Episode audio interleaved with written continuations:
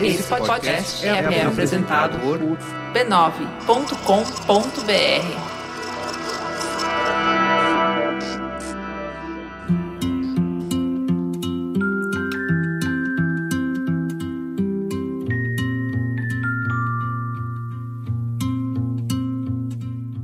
Olá, bem-vindos ao Pode Contar, uma microsérie em três capítulos criada pela Medley em parceria com Mamilos para uma conversa aberta sobre a depressão, para quem precisa de ajuda e também para quem quer ajudar. Eu sou a Juva Lauer e vou guiar vocês nesse caminho. Vem com a gente!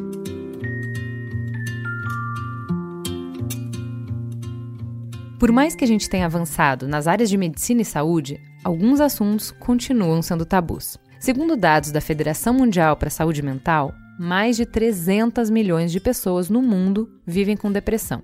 11,5 milhões delas só no Brasil. Mais de 70% desse universo não conversa sobre a doença, porque tem medo do julgamento e do preconceito. Já passou da hora desse quadro mudar.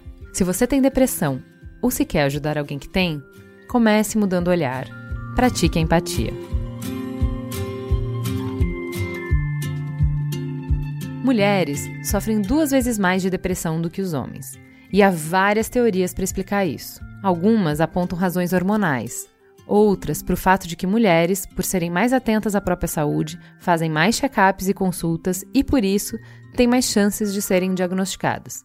Ponto para elas. Mas o fato é que o excesso de atribuições como carreira, filhos e cuidados com a casa provocam uma sobrecarga física e emocional extremamente estressante que aumenta as chances de desenvolver depressão. Não raro, é possível ouvir uma mulher dizer em tom de desabafo: Eu não tô dando conta de tudo.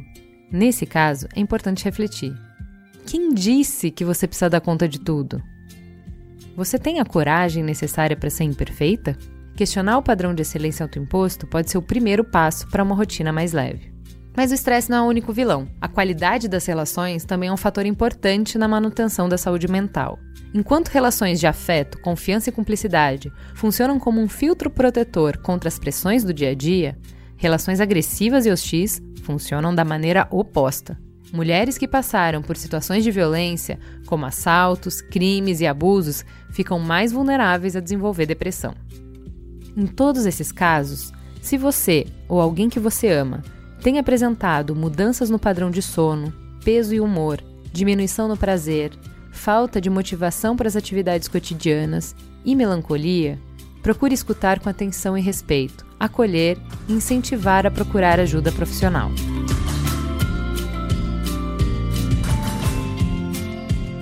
Pode Contar é uma iniciativa da Medley para mudar o olhar e os estigmas sobre a depressão e incentivar que mais pessoas busquem ajuda adequada. Visite o site coletivopodecontar.com.br e acesse conteúdos relevantes criados com a ajuda de especialistas para quem precisa de ajuda e para quem está disposto a ajudar.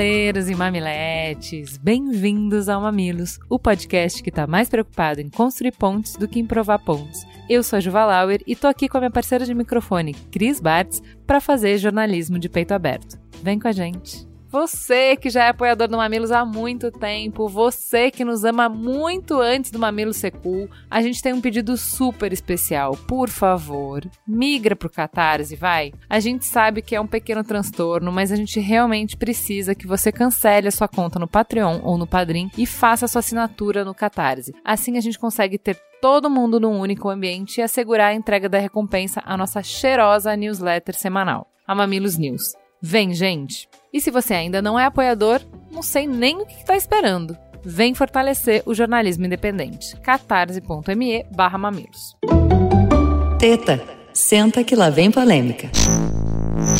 Vamos pra teta então? Desde setembro, o Mamilo está provocando conversas sobre corpo, autoestima e autoimagem com a microsérie Viva o Seu Corpo em parceria com a Natura. Foram sete entrevistas para produzir o material da série. Foram conversas com mulheres que nos inspiraram, nos provocaram, nos fizeram refletir. E desse projeto nasceu o desejo de conversar com mais tempo no formato de bate-papo do Mamilos sobre esses assuntos. Foi por isso que a gente convidou duas das nossas entrevistadas para conversar de novo com a gente, para contar suas jornadas de autodescoberta, autoaceitação e construção de uma autoestima mais saudável. Vem com a gente! Então vamos lá, para falar sobre tanta coisa legal, eu tô aqui com a Joana Canabrava. Bem-vinda, Jo. Obrigada, que feliz de estar aqui. É, você já gravou com a gente a minissérie da Natura, mas no Mamilos mesmo é a primeira vez. É a primeira vez, eu tô muito ansiosa. E a gente tem falado muito do Mamilos no Papo sobre Autoestima, então vai ser, assim, muito legal para mim participar. Explica pros ouvintes quem é você na noite. Bom, eu me chamo Joana Canabrava e eu e a Carla Paredes temos um blog chamado Futilidades há nove anos. E há uns dois anos a gente descobriu que aquilo não combinava mais com a gente, essa coisa de moda, beleza, parecer, ter.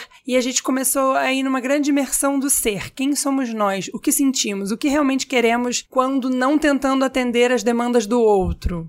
Quando a gente descobre quais são as nossas. E foi assim que a gente começou o projeto do Papo sobre Autoestima, que é um projeto que é sobre se conhecer. Muita gente confunde, né? A questão estética é muito forte, óbvio, mas autoestima não é autoimagem e a gente tá aí para lembrar disso em todos os sentidos que puderem existir. Então a gente tá no Instagram, tá no blog, tá no grupo do Facebook, a gente tá em todo lugar. Muito bem. A gente vai falar mais sobre esse grupo depois. Estamos também com a Miriam Botan, que também participou do especial da Natura, mas é a primeira vez que tá gravando Mamilos. Bem-vinda. Obrigada. Explica para os ouvintes quem é você na fila do pão.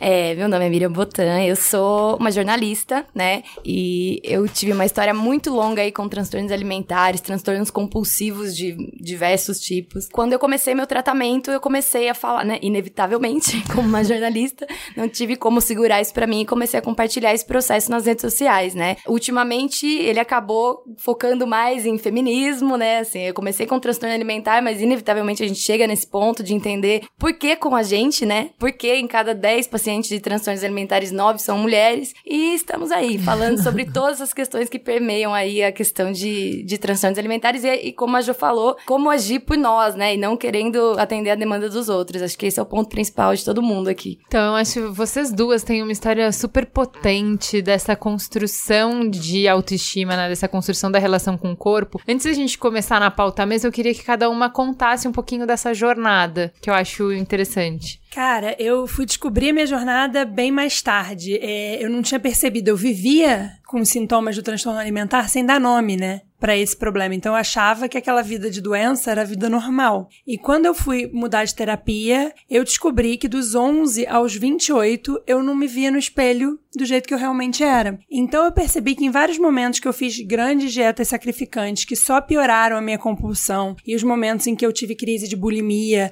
e que no caso eu não vomitava, eu, corria, eu fazia aula de spinning. Então, por exemplo, eu tinha um episódio de compulsão e depois fazia duas aulas de spinning. É claro que isso não funcionava, mas na minha cabeça era o tapago de hoje em dia, que é muito perigoso, né? Então eu vivia uma vida no piloto automático da doença. E aí eu percebi aos 28 que eu me senti bonita pela primeira vez. E aí eu comecei a olhar minhas fotos. Eu fiz uma linha de tempo de fotos. Eu peguei uma foto de cada ano da minha vida. E eu descobri que foi dos 11 até os 28 que eu realmente não tinha me visto do meu tamanho. E eu fiquei olhando para aquilo e falando, gente, que coisa curiosa, porque eu achava que eu tinha uma vida como outra pessoa qualquer. Só que na realidade toda a minha vida era pautada numa péssima autoestima. Então eu tinha uma péssima relação com o trabalho porque eu achava que eu não era boa o suficiente. Eu tinha uma péssima relação com os estudos porque eu achava achava que eu não era boa o suficiente porque eu me comparava, sei lá, com a melhor aluna da sala. Não me, eu não olhava pro, eu não sabia valorizar e estimar o que era da Joana. E assim foi indo. Quando chegou na fase dos relacionamentos aos 19, é óbvio que eu fui parar em relacionamento abusivo e etc, porque eu tinha uma péssima autoestima. E foi esse processo que foi chegando num lugar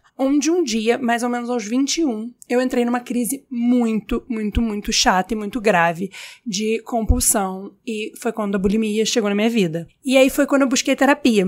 E eu diria que a minha vida mudou quando eu busquei terapia, mas eu ainda não tinha ido para uma terapia mais voltada para autorresponsabilidade. Então eu fiquei um bom tempo correndo atrás do meu rabo, aquela coisa do que, que era do meu pai, o que, que era da minha mãe, o que estava acontecendo ali, que era dos outros, né? E aí, em algum momento, aquilo ficou parecendo repetido. Óbvio, melhorei muito. Óbvio, saí de algumas crises. Eu passei por remédio, saí do remédio, estava super bem. Realmente muito, assim, super bem melhorando. Mas ainda assim, no piloto automático, pensando todo ano que passava que ser magra era o maior dos meus desafios. Porque quando eu fosse magra, eu teria o namorado que eu queria ter, eu teria o trabalho que eu queria ter, eu teria todo, eu apareceria na revista que eu queria aparecer. Então, ser blogueira de moda nesse processo foi muito desafiador, porque eu tentava muito emagrecer, fazer dietas malucas e pertencer para poder alcançar o sonho profissional que eu tinha. E foi aí, mais ou menos aos 27, que eu mudei de terapia. E aí eu fui para um processo de terapia transpessoal, assim, mais, mais a ver com Jung, e num processo de autoconhecimento muito profundo e bem de autorresponsabilidade mesmo, assim, o que, que era meu, o que, que eu podia mudar. E muito louco, que quando eu parei de pensar em corpo, parei de pensar em emagrecer, eu só queria ter paz com a comida, eu só queria ter paz com a minha vida, eu só não queria ficar pensando sobre isso. Quando eu fui nessa imersão comigo, quando eu parei de pensar nessas coisas e comecei a me conhecer de verdade, foi quando a terapia deu um, um clique na minha cabeça. E assim, aos 28, um dia cheguei numa viagem e me olhei no espelho e eu vi uma mulher bonita. E eu falei, cara, como pode? E comecei a dançar no quarto, botei a música muito alta e falei, cara, mas será que ela sempre esteve aqui? o que aconteceu? Porque ela é 8 quilos mais magra do que aquela que, com 8 a menos, não conseguia nada. Só precisava de mais, porque nunca era o suficiente. Eu entrei numa crise muito ruim por causa de uma mini gordurinha das costas que eu não conseguia perder. Então eu só via ela e ela parecia enorme. E se olha as fotos, ela não era enorme, mas eu acreditava que ela era. Então eu estava cega pela doença. E eu acho que eu nunca falei isso, na verdade, intenso, né? E aí quando a gente entrou num processo, eu e minha terapeuta, de me conhecer e ficar segura de quem eu era, o processo do corpo foi uma consequência natural. Gostar dele foi um processo que se deu dia após dia proveniente de um movimento de psicoterapia. E quando isso começou, começou a jornada da Joana de 2015, que foi a que caminhou para essa que vive o papo sobre autoestima, onde no início achou que a primeira foto com as gordurinhas que colocasse na internet ia ser como? Rechaçada, achei que ia ser péssimo, que todo mundo ia reclamar, e foi um sucesso. Porque na verdade as pessoas estavam querendo falar desse olhar amoroso sobre si. Então foi basicamente assim o meu processo. Hoje eu tenho 32 anos e eu acho que dos 28 aos 32 eu tô caminhando dia após dia no tanto no tratamento. Hoje eu não me vejo em nenhuma crise do transtorno alimentar em si, mas eu tenho vários processos que eu vejo na terapia e que eu cuido de me conhecer para cada vez ter uma relação mais saudável comigo. E você, Miriam, um pouco da sua trajetória aí pra gente depois dessa inspiração aí. É, a minha trajetória é até difícil de falar, porque é, eu falo muito, né, sobre o transtorno alimentar e sobre corpo, mas na verdade ela envolve muitas outras coisas até bem piores, assim, né? É, por exemplo, a minha busca por ajuda, ela partiu por causa do alcoolismo, né? Não foi nem por causa do transtorno alimentar. Então, o que hoje eu sei, né? Depois de já mais de cinco anos de análise, aí a gente vai conectando as pecinhas, é que eu tenho um histórico, né? De, de concurso de beleza desde muito cedo, né? Sempre falo isso. E hoje eu vejo como essa experiência me bagunçou, assim, porque foi para muito além do corpo, assim, quando eu cheguei ali pelos, do, né, dos 5 aos 12 anos eu participei de concurso de beleza, e aí quando eu cheguei aos 12, é, eu já cheguei com uma ideia que não era só a da beleza, era a da perfeição. Então, tudo tinha que ser o melhor. Não é, eu tinha que ser a melhor aluna, eu tinha que ser a mais bonita, eu tinha que ser a mais magra, eu tinha que ter as melhores roupas, eu tinha que conseguir os melhores caras, né? Aí vem, enfim, né? Depois vamos chegar lá, mas é uma coisa que eu demorei para perceber e eu, eu vi depois lendo os meus diários, desde muito cedo, aos 11 anos, assim, cada mês tinha um menino diferente que eu tava gostando e que eu tinha que agradar. Então começou aí, na verdade, uma busca muito louca por agradar as pessoas, assim, agradar todo mundo que tava fora de mim, mesmo que fosse às custas da minha alegria, né, da minha vida até. Então, é, eu comecei um processo de transtorno alimentar muito cedo, né, aos 12, foi quando eu comecei a fazer dieta, e aí a dieta me levou à compulsão alimentar, né, a dieta me deixou meio enlouquecida, que foi dos, dos 11 aos 12,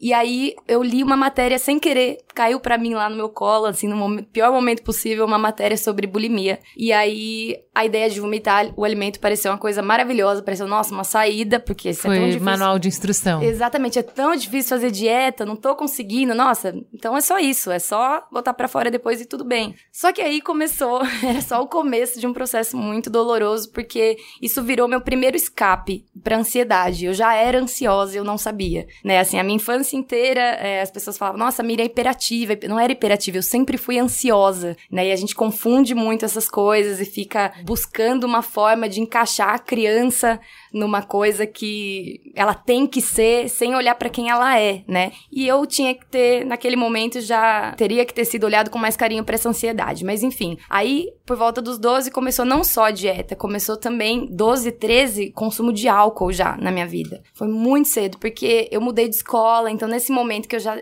tava tensa, já não tinha. A gente fala muito de autoestima, mas a gente esquece a palavra estima, o que, que ela significa, né? Então, a estima por nós mesmos seria esse respeito, um carinho, um cuidado. Isso eu já abandonei desde o final da minha infância. Então, me importava sempre estar dentro da turma, me importava ser admirada, me importava que os outros me percebessem, né? Me entendessem, ou enfim. E aí eu fui indo para todos os lados possíveis que me dessem coragem para fazer isso. Então, assim, estar bonita, estar magra, te encaixa, te faz ter coragem para estar tá ali, para falar mais alto, de repente, enfim. O álcool, ele faz a mesma coisa. Um pouquinho mais tarde, outras drogas. É, então, isso me acompanhou durante a adolescência inteira. Eu tive um pico aí, o, o, período mais perigoso mesmo foi por volta dos 16 anos, que eu já tinha entrado num processo muito intenso com a bulimia. É, na verdade, nesse momento não era nem a bulimia, era anorexia purgativa. Então eu não comia, quando eu comia eu vomitava. E foi nesse período que eu fui parar aos 38, fui pros 38 quilos, aí fiquei anêmica, bem doente, cabelo caiu,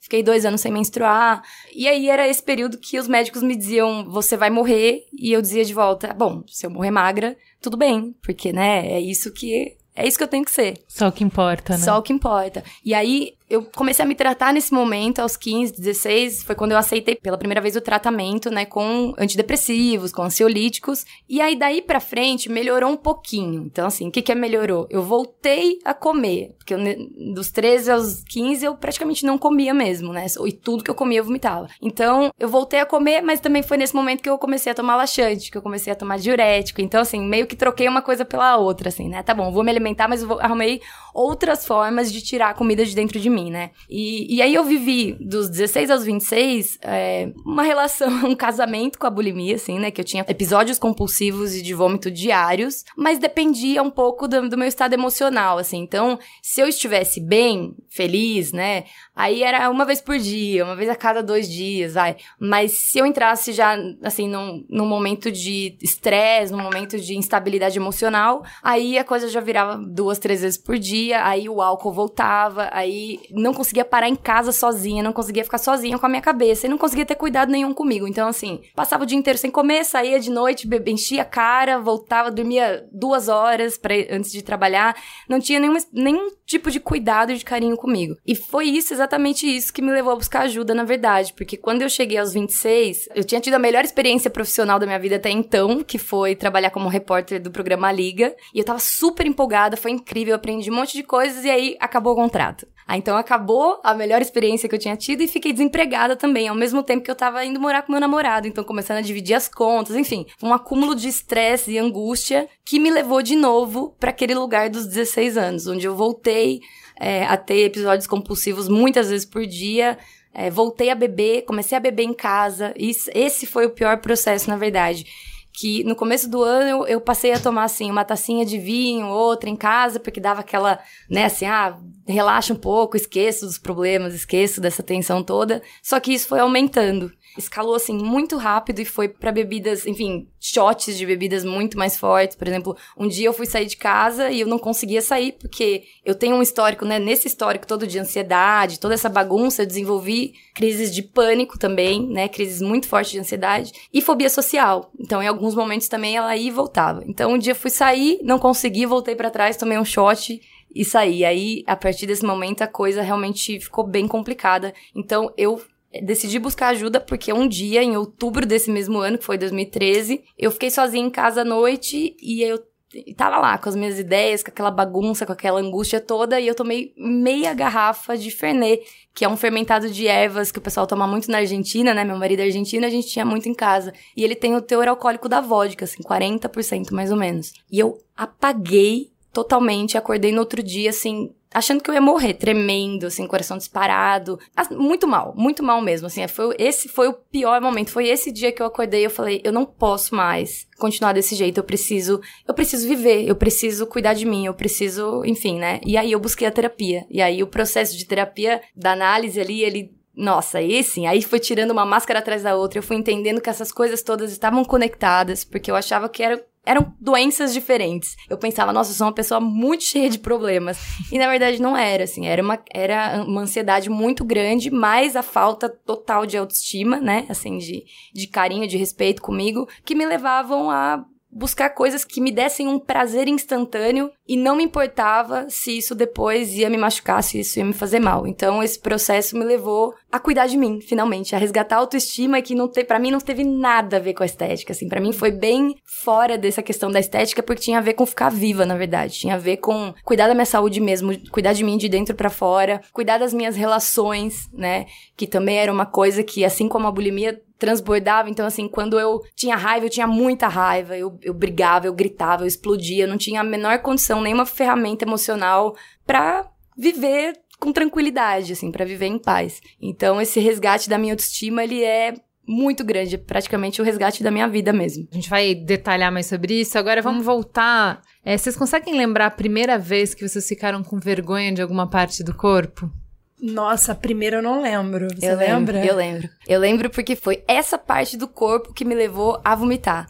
Foi uma foto que eu tirei no aniversário da minha irmã, acho que eu tinha é, tinha 12 anos e eu achei meu braço gordo. Porque, e depois eu fui entender que as mulheres da minha família a vida toda falaram: nós somos baixinhas, né? eu tenho 1,54m. Então, assim, ah, a gente é baixinha, não pode engordar um, dois quilinhos que já vai aparecer. E o primeiro lugar que aparece é o braço. A gente não engorda, a gente tem braço, vai tudo por Exatamente. braço. Exatamente. E eu vi numa foto que eu tava com a minha irmã, minha irmã tinha oito anos, então ela era uma criança bem magrinha, e o meu braço tava um pouquinho mais roliço do que o normal. E eu achei meu braço gordo naquela foto, e por causa daquela foto, eu comecei a vomitar. Pra mim, eu não me lembro da primeira vez, mas eu me lembro de uma coisa muito marcante, que era tipo churrascos e festas do colégio. Que todas as minhas amigas, ou mesmo na praia, elas iam e elas eram muito magras. Eu não era gorda, mas eu achava que eu era por uma questão comparativa e por a minha família também, que falava falava-se muito em não engordar na minha família. Então eu quando não, eu ainda não era gorda, nada do tipo, já tinha tomado todos os remédios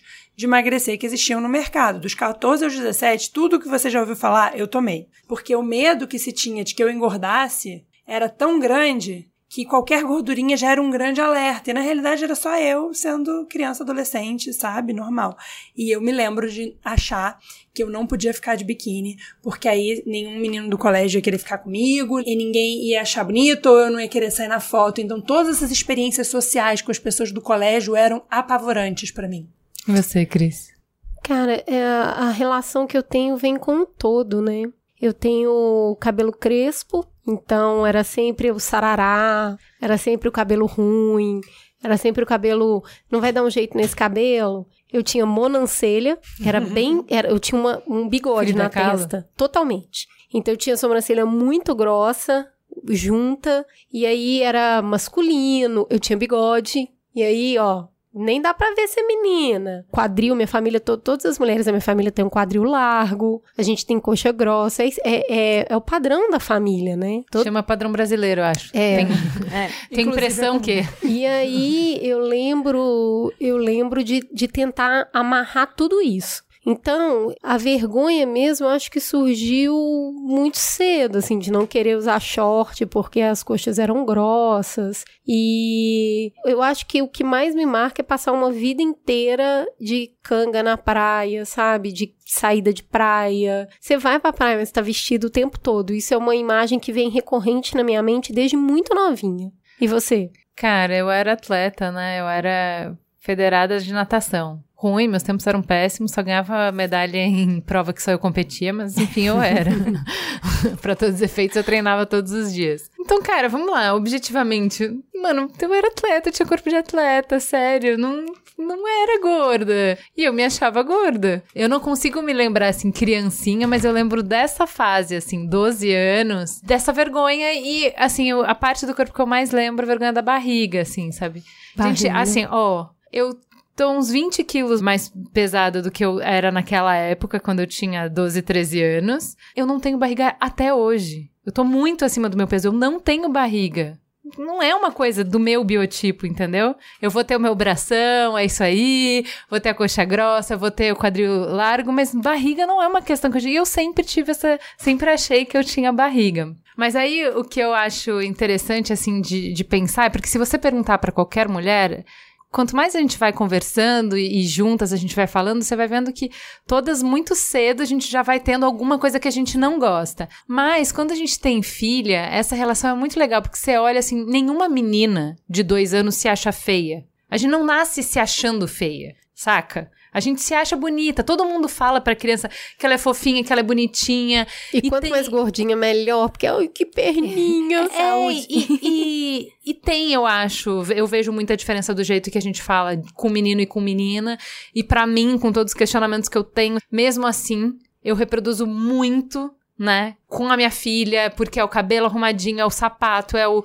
né? Você brinca de boneca e nisso tem um monte de expectativa e nisso você tá carregando um monte de coisa sem perceber. Mas então, assim, a menina vai até um certo ponto se achando linda, se achando uma princesa, gostando de dançar, gostando de escolher a roupa, achando que ela é incrível onde ela for e ela é incrível do jeito que ela é. Em que momento que isso quebra? E como que isso quebra? Então, eu pesquisando pro livro, eu vi muitas, muitos psicólogos falando uma coisa parecida, que a criança, mais ou menos até os 5 anos, ela é bem autocentrada, ela tem essa coisa de que ela é incrível, não importa nada, porque ela ainda não tá absorvendo, enfim, a pressão social. A pressão social exatamente.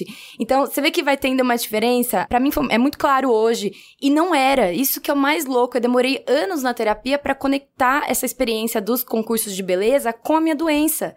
Para mim, por algum motivo aquilo não estava ligado. E depois eu fui entender que assim, eu tenho, aos 11 anos, eu descobri um diário, depois, o ano passado, na casa da minha mãe, que aos 11 anos, um ano antes de eu começar a vomitar, eu já estava escrevendo as minhas medidas e dizendo que eu tinha a missão de emagrecer. Eu estou acima do peso, tenho uma missão, preciso emagrecer. E eu me medi, eu medi a minha barriga com uma fita métrica, aos 11 anos. Então, assim, eu vim de uma experiência onde eu via as mães medindo as filhas, onde eu via as crianças se medindo. Tem um vídeo ainda de um desses concursos que me deixou, assim, louca da cabeça, porque a mulher fala assim, a, a, a apresentadora do desfile. Eram todas crianças de 8 a 12 anos. E ela diz assim: Olha aí o charme da mulher brasileira. Ai, Jesus. E eu, Acabou escutei... de escorrer sangue da minha orelha agora. Gente, quando eu vi esse vídeo de novo e escutei isso, eu falei, eu não acredito nisso, assim. Então tem até essa questão da sexualização infantil claro. mesmo, assim, porque quando você olha, por exemplo, as, as meninas que ganhavam, né, assim, de todos os desfiles que eu participei, eram crianças que já tinham um corpo mais parecido com de uma mulher. Mas esse corpo com curvas, mais magro no lugar certo, você vê que já tem. A gente já tá desde os 5, 6, 7 anos de idade sendo vista como uma mulher. Nosso corpo sendo visto como corpo Não, de uma mulher. uma mulher que tem que agradar Exatamente. a sociedade e agradar um homem. Exatamente. Isso é assustador, porque você tá tirando da criança a oportunidade de ser criança. E para mim isso é muito grave quando a gente começa com a pressão estética tão novinha.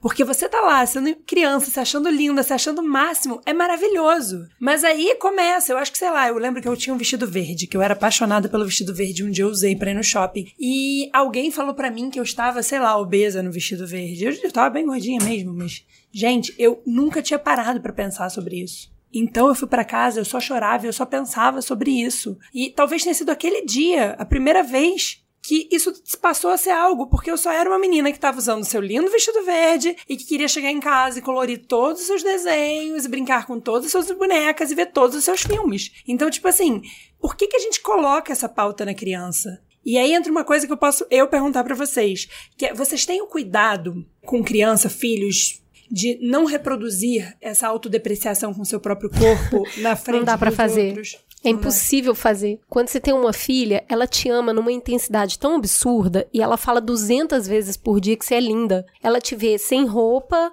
ela te vê de manhã, ela te vê de noite, ela fala: "Mamãe, você é linda". E aí você tá descabelada, seu cabelo tá "Mamãe, você é linda". Não dá pra você virar e falar: "Tá louca, eu sou horrível". Ainda bem, né? Porque você vai quebrar a, a, admiração e o encantamento que essa criança tem, sabe? Aí, só que aí você é tão mágico que quando você se abre para esse amor tão puro, esse amor que te vê por fora e por dentro, ele permite que você fala obrigada. Que incrível. Obrigada. Então ela sempre vai virar e vai falar. É, daí você senta, eu lembro, lembro exatamente disso. Eu sentada com a Tatá muito pequenininha no colo e eu tava tava bem gorda nessa época. Foi uma época de muita ansiedade. Foi logo depois que ela chegou. O processo de adoção é um processo que estimula muita ansiedade, né? Você simplesmente não sabe quando vai acontecer.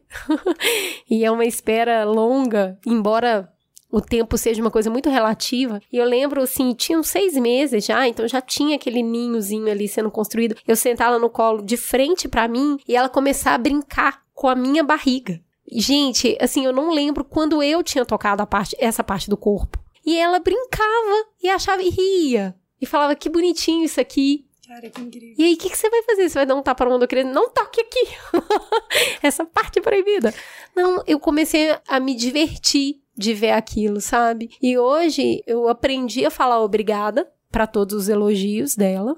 E hoje a gente conversa bastante sobre isso. Então, mas eu acho que é porque o nosso olhar, as exigências que a gente tem para os nossos filhos são um pouco diferentes do que as nossas mães tinham. Então, assim, o mundo é cruel e a gente sabe. A gente quer que os nossos preparar os nossos filhos para combater isso.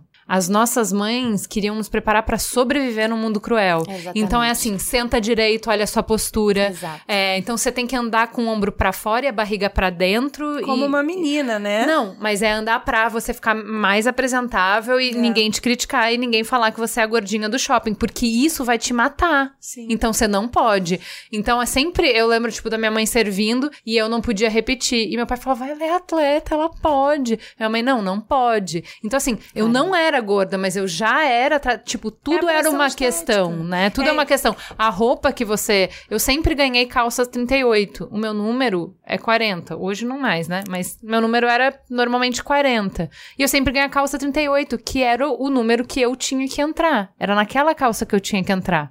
Eu existo por causa da calça e não a calça por causa de mim. E aí, isso são coisas. é, o cabelo tá sempre arrumado, você cuidar com a roupa que você vai, pra que seja bonita, não, né? Para que tudo isso são coisas assim, olha, a tua mãe te ajudando a ler os códigos do mundo e saber se inserir no mundo. O que a gente quer para os nossos filhos e o que a gente ensina para eles é, ó, vão tentar te colocar nessa caixinha, saiba disso, entenda isso e combata isso. Sim, mas Ju, isso é na nossa bolha, né?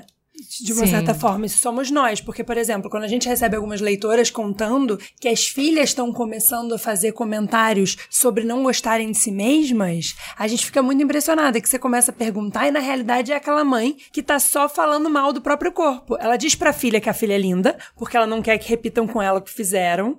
Ela não quer que- repetir aquele padrão da mãe, mas ela, com ela mesma, ela repete. Aí, quando ela repete, a filha aprende.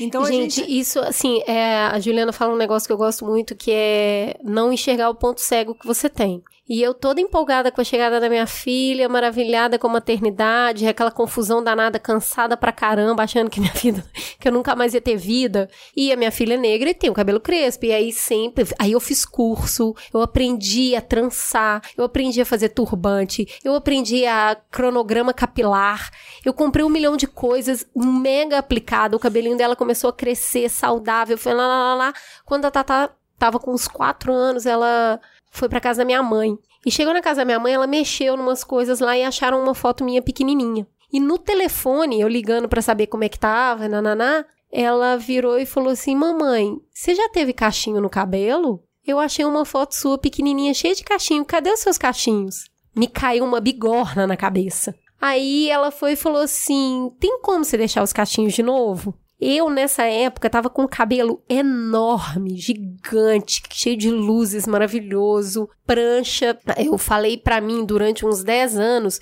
que era pra cuidar do cabelo liso era mais fácil, dava menos trabalho. Então, eu vinha fazendo progressiva ao longo de mais de 10 anos, na real. Eu não lembrava como é que era o meu cabelo, nem da cor normal, nem do jeito normal. Não lembrava mais. Muito tempo transformando o cabelo, mexendo no cabelo, porque é mais fácil cuidar. E aí eu toda aplicada com a minha filha, você tem que ter orgulho do seu cabelo, seu cabelo é lindo, seu cabelo é uma coroa. Eu esqueci do meu. Aí quando ela falou isso pra mim, eu falei, ferrou, vou ter que cortar o cabelo. Só que eu não queria cortar o cabelo. Mas eu falei, mas eu vou ter que cortar o cabelo. Porque como que eu vou fazer agora, entendeu? E aí, Júlia Gil sabe disso, liguei pra minha amiga, falei, ai, vou ter que cortar o cabelo, cara, puta merda, aconteceu isso, isso, isso. Ela, eu vou com você. Ela foi comigo, ficou segurando a minha mão, eu cortei o cabelo todo, fiquei com o cabelo curtinho e já tinha um tempo que eu não fazia progressiva, então saiu muito rápido a química que tinha. Eu doei meu cabelo, meu cabelo ficou assim, tipo, muito grande. A Júlia filmou e tudo, e o meu marido filmou a reação da minha filha a hora que eu cheguei em casa e ela viu que eu não tinha mais cabelo. E a carinha dela, a hora que ela olhou pra mim e eu com cabelo curtinho. E ela pegou aquele rabão de cabelo na mão, assim, e ficou tipo, o que que é isso, sabe? Aí ela, ela virou para mim e falou assim: agora a gente vai deixar o cabelo crescer junto. E aí eu entendi como que é difícil olhar pra gente mesma, sabe? Mas olha que interessante, Cris. A gente viveu um processo aí, nos anos 2000 mais ou menos, que você não via ninguém sem ter o cabelo liso. Era assim, não sei se vocês lembram quando tinha a escova japonesa, uhum. escova, enfim. Essa questão, agora a gente tá falando sobre o quão grande, quão pesada é essa questão da autoestima feminina, mesmo que obriga a gente, agora já começando a sair dessa, mas por quanto tempo a gente ficou obrigada a estar tá dentro de caixinhas muito pequenas, assim. Então, assim, mesmo que o seu cabelo fosse ondulado, também não podia. Uhum. Todo mundo tinha que ter o cabelo escorrido na cintura, aquele cabelo igual, igual, igual, porque senão não era bonito. Então, mas o que eu acho mais legal é quando você, contando da sua trajetória, você, é, você fala que nesse processo de começar a cuidar de você mesmo, você começou a fazer é, exercício tal, começou a fazer nutrição para transformar a sua relação com a alimentação. E aí você caiu pro outro extremo, que é de fazer é, ortorexia. Da ortorexia, ortorexia, que era, então, malhava compulsivamente e tal, e aí você teve a barriga tanquinho, não sei o quê. E, assim, isso eu acho muito, foi um puta insight pra mim, assim, de enxergar que, assim, então tá bom. A gente sempre ficou esperando. Eu era que nem você, assim, todo ano o, a meta era eu tenho que emagrecer. Todo ano. Então, assim. Todo ano, toda a agenda. Você não, tem, você não tem outra meta na vida. Sim. Sua meta é emagrecer. Porque quando você emagrecer, aí você vai atingir qualquer outra meta. Você vai poder atingir qualquer outra meta. Beleza. Só que daí ela chegou nesse dia. Ela chegou no dia é. que ela emagreceu, que ela tinha barriga tanquinho, que ela tirava foto da barriga tanquinho todo dia e tal. E ela não estava feliz nesse dia, porque não, ela tinha. Era. Ela desenvolveu milhares de outras neuras. Fala um pouco Sim. disso. É muito louco, porque a Cris falou dessa coisa de, ah, cuidar do cabelo liso que é mais fácil, né? Quando eu fui buscar ajuda, num primeiro momento eu dizia, ah, é pela minha saúde. Mas não era. Eu, que é eu, a sim, eu, mais eu, comum, né? É, eu estava debilitada, sim, porque, enfim, mais de 10 anos, laxante, diurético, enfim, vômito diário, compulsão, tal, tal.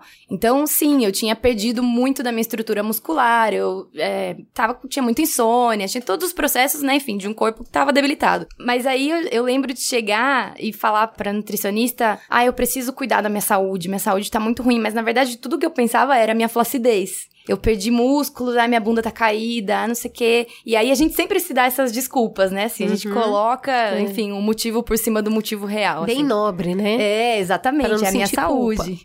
Exatamente. E aí, nesse momento, por exemplo, eu cheguei e falei: ah, eu preciso, quero me sentir melhor, quero me sentir com mais energia, não consigo subir dois quarteirões sem ficar muito cansada, né? E também tem essa questãozinha aqui que eu tô com um pouquinho de flacidez tal. Desse jeito foi a conversa. E aí ela me falou: olha, para resolver tudo isso que você tá me falando, me explicou, você perdeu muita massa magra, né? Assim, né? seu corpo se consumiu nesses anos sem alimento. E para resolver tudo isso que você tá me falando, a gente precisa fazer um processo para você recuperar a sua estrutura muscular. Então, beleza, vamos lá. Preciso comer. Não, essa fase ela é muito difícil para mim, porque não é eu olho para ela e eu sei que ela estava errada, eu sei que eu fui pro caminho errado, mas ela foi importante, porque ela me ajudou a perder o medo da comida. Então, assim, vamos lá, eu fui com tudo. Falei, a, a nutricionista me disse: você vai ter que comer muito. Você tem que comer além do que você gasta, além do que você gasta no exercício, tem que ter aí um, né, uma, uma sobra calórica importante para que você possa construir um músculo. Você confia em mim? E eu era uma pessoa que não jantava há mais de 10 anos. Assim, eu, depois das 7, 8 não comia mais, né?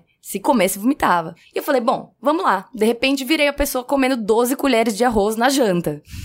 Mas, aí, sempre nesse objetivo de vou ganhar músculos, aí ganhando músculo, vai derreter a gordura. Tinha um objetivo estético. Tinha um objetivo é. estético, exatamente. Esse Transvestido de saúde, de busca pela saúde. Que é a maior pauta de hoje em dia. Exato, exatamente. Então, vamos lá. Aí fui, fiz três meses. Então, assim, eu tinha episódio de compulsão ainda, eu ainda vomitava, mas Aí tinha uma orientação de, ah, se acontecer, você dá um tempo, toma um pouco de água e se alimenta de novo. Então esse processo foi muito bom porque ele me tirou de uma depressão muito profunda. É, a questão da alimentação, né? Porque a gente não fala muito sobre isso, mas mexer com a comida mexe diretamente com o nosso centro de comando ali, que é o cérebro. Faltou nutriente, você tem muito mais propensão a desenvolver é, ansiedade, desenvolver depressão, enfim. Tem uma, uma. É uma tristeza, gente. Não comer é uma tristeza. Não, e a muitas dietas, triste. é, muitas dietas restritivas, por exemplo, fazem com que o seu cérebro saia da ordem. O seu cérebro para É. de funcionar e você fica repetindo que nem fanático certas coisas por uma questão cerebral e não porque Cognitiva, mas você tem, cognitiva. E aí você tá achando que você só tá muito feliz com aquela dieta, mas você só fala dela porque seu cérebro está com ausência de nutrientes. Exatamente. E não, e tem milhões de processos, né? Assim, tem o hormônio da saciedade que desativa. Então eu recuperei a minha saciedade nesses últimos dois anos que eu não tinha.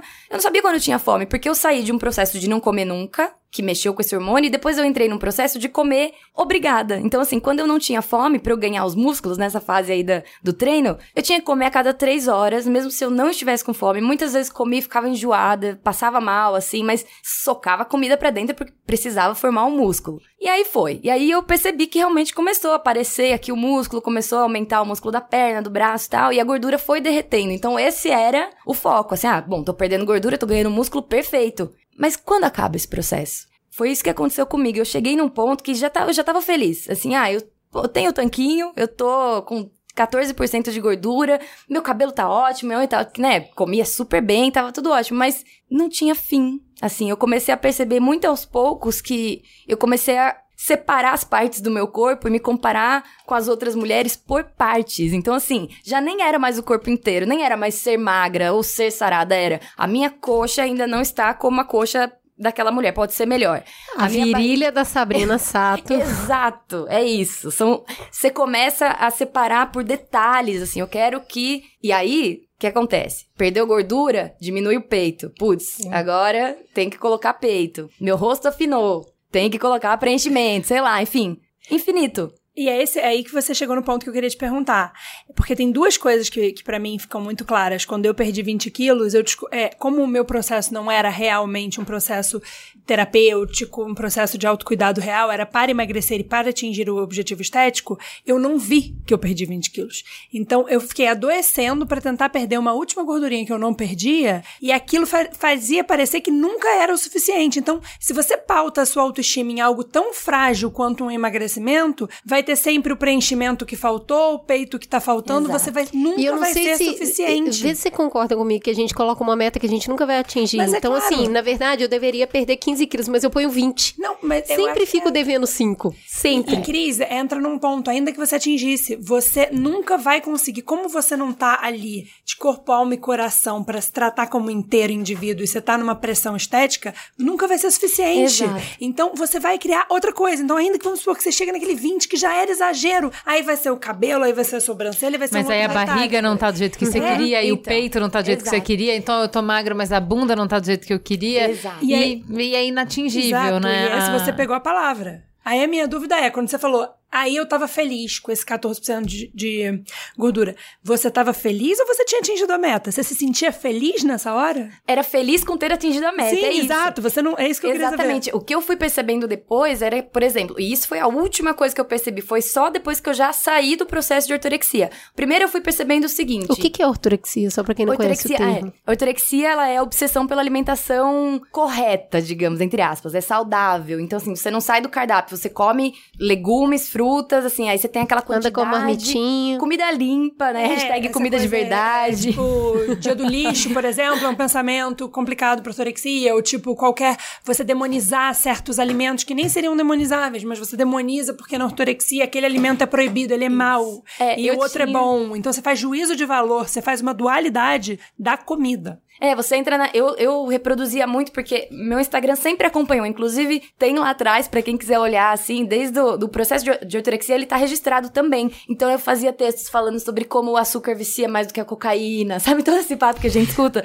Como, nossa, é, você tem essa ideia de deixar o corpo limpo, assim, limpo de, de alimentos ultraprocessados, então só alimentos naturais. Mas aí a gente já entra em outras questões também, por exemplo, que é, é comida orgânica. Nossa, então só comer comida orgânica. Então eu entrei numa, numa questão financeira que eu não dava conta. Eu não podia comprar só alimentos orgânicos.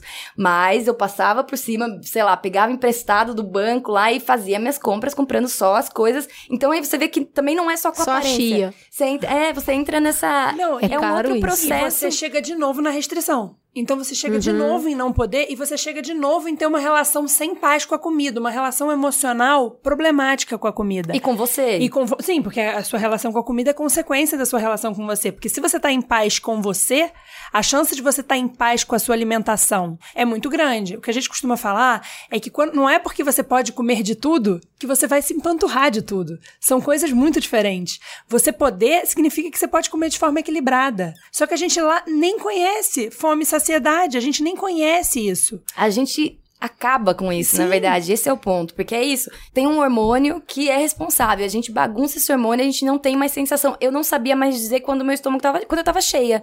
Eu nunca deixava a comida no prato. Porque pra mim, nunca me sentia cheia. Eu recuperei essa sensação depois que eu parei com a restrição. Aí vem um primeiro período de. Passar do ponto, comer às vezes a mais e falar, putz, comia mais, não era, tinha que ter parado antes. Mas aí é um processo de reaprender a viver com o seu próprio corpo. É muito louco isso. Então, mas é, você você tava falando de, ah, você tava feliz ou você tinha batido a meta? O que eu acho louco é que, assim, a meta, é, ela é móvel, né?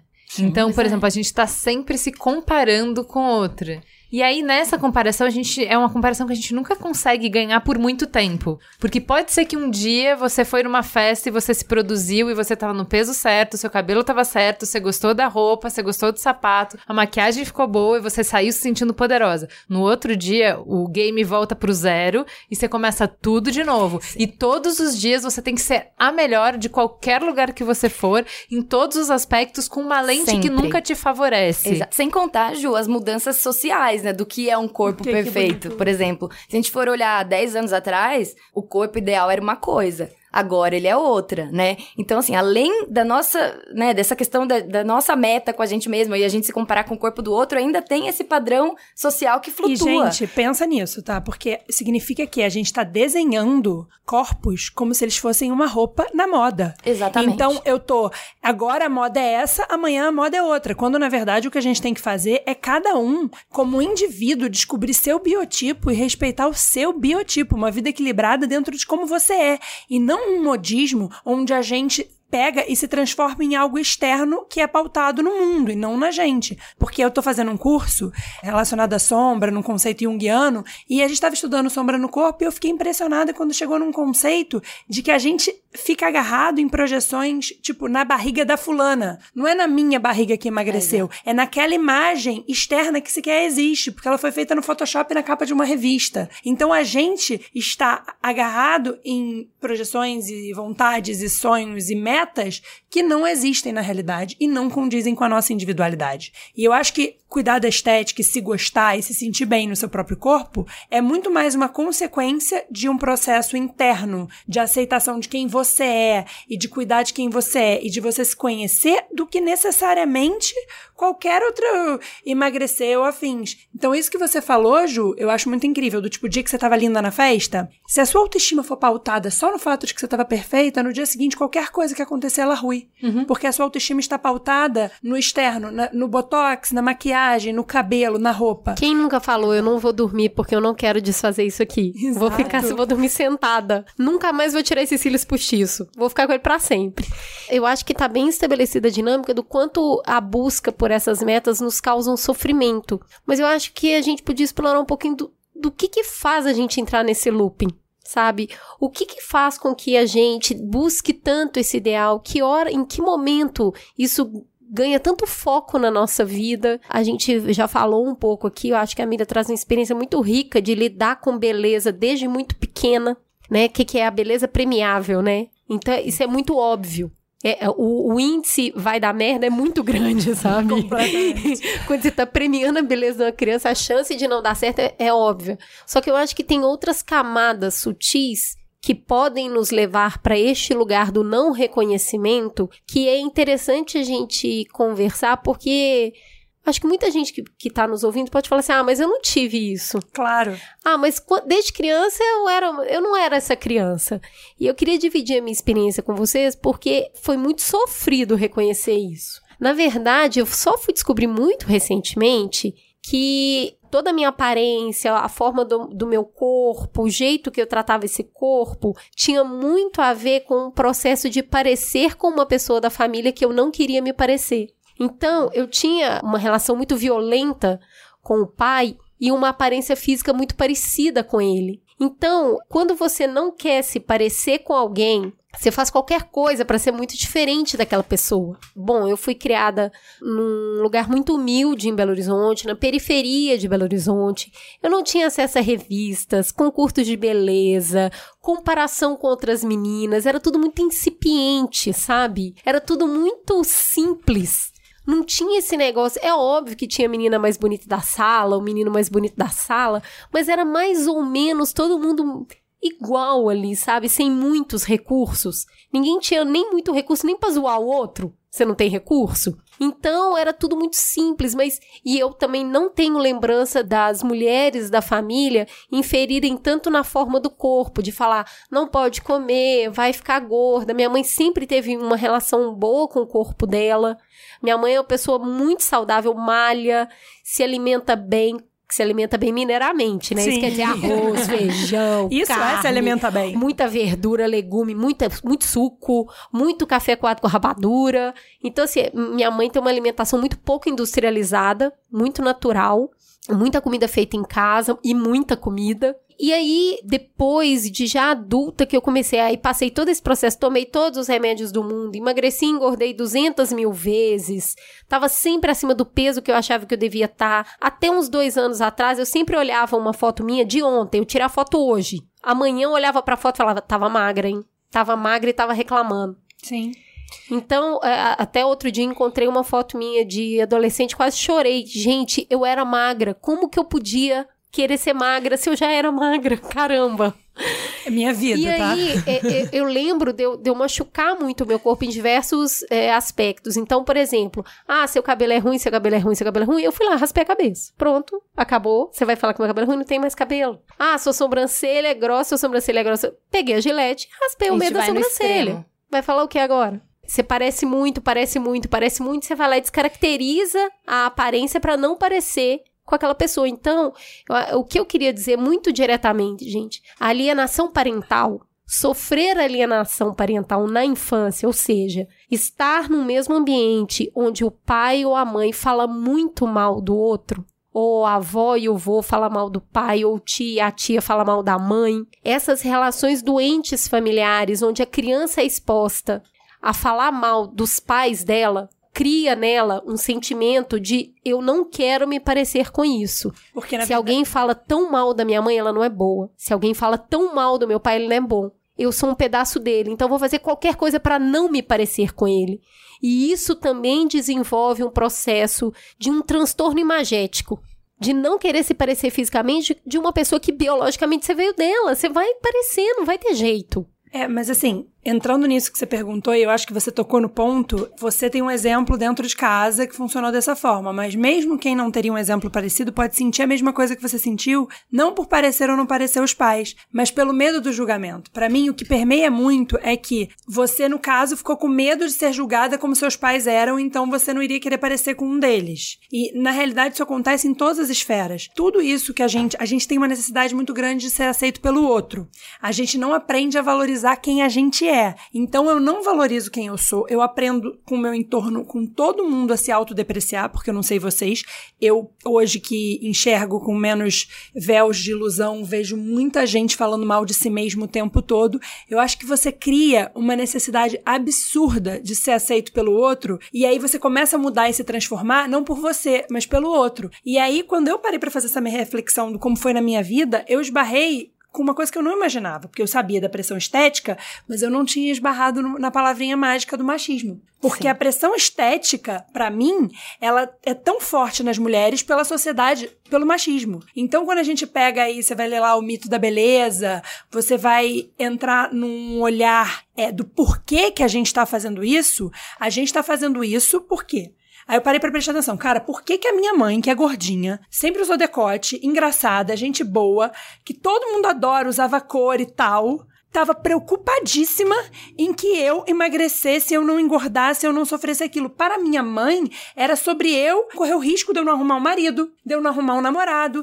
de eu não conseguir crescer na minha carreira, porque eu não sofri gordofobia, eu sofri pressão estética. Mas a Sim. pressão estética que eu sofri é proveniente de um ambiente completamente gordofóbico. Ah, se você não sabe a diferença, volte três casinhas e escute o episódio de gordofobia, que ele é uma prévia desse aqui. Eu acho ele super importante pra diferenciar a gordofobia de pressão estética.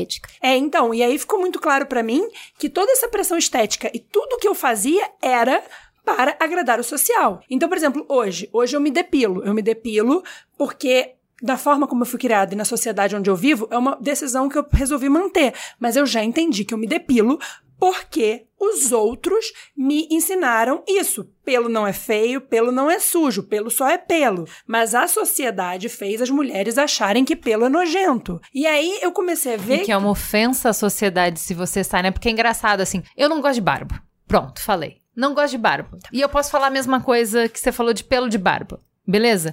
Mas não tem um homem que vai se sentir inseguro de sair com barba na rua. É uma escolha. Porque eu vou olhar feio, achando nojento. Que ele vai comer ovo e vai babar a gema na barba. É Não, não tem. Tem é uma zero. escolha possível pra ele. zero né? homens. A gente entendeu? não tem escolha. É, digamos que um homem ache que ele tenha que, que fazer a barba. Digamos. E hoje ele acordou atrasado e ele não conseguiu fazer a barba. Ele não vai ficar constrangido tentando tapar o rosto, porque vai que alguém olha pra ele e ele não fez a barba. Já pensou? Alguém olhar pra ele. Tipo, é uma ofensa à sociedade. Tipo, ah, hoje eu, eu estou, não estou depilada, eu vou descer pra piscina com as crianças, porque eu não vou deixar elas dentro de casa, sendo que tem piscina, só porque eu não tô depilada. Mas e, e as- gente, é um lugar público. Tem um monte de gente ali. Você vai ofender as pessoas Ninguém é obrigado nível. a ver uma pessoa que não. De... O que, que é isso? Que sociedade a gente Então. vive que a mulher custava se depilar pra pelo menos vir Gente, aqui? e isso e começa. custava. É, é. Custava, dói pra caralho, eu Custava odeio e era essa tipo merda. não fazer.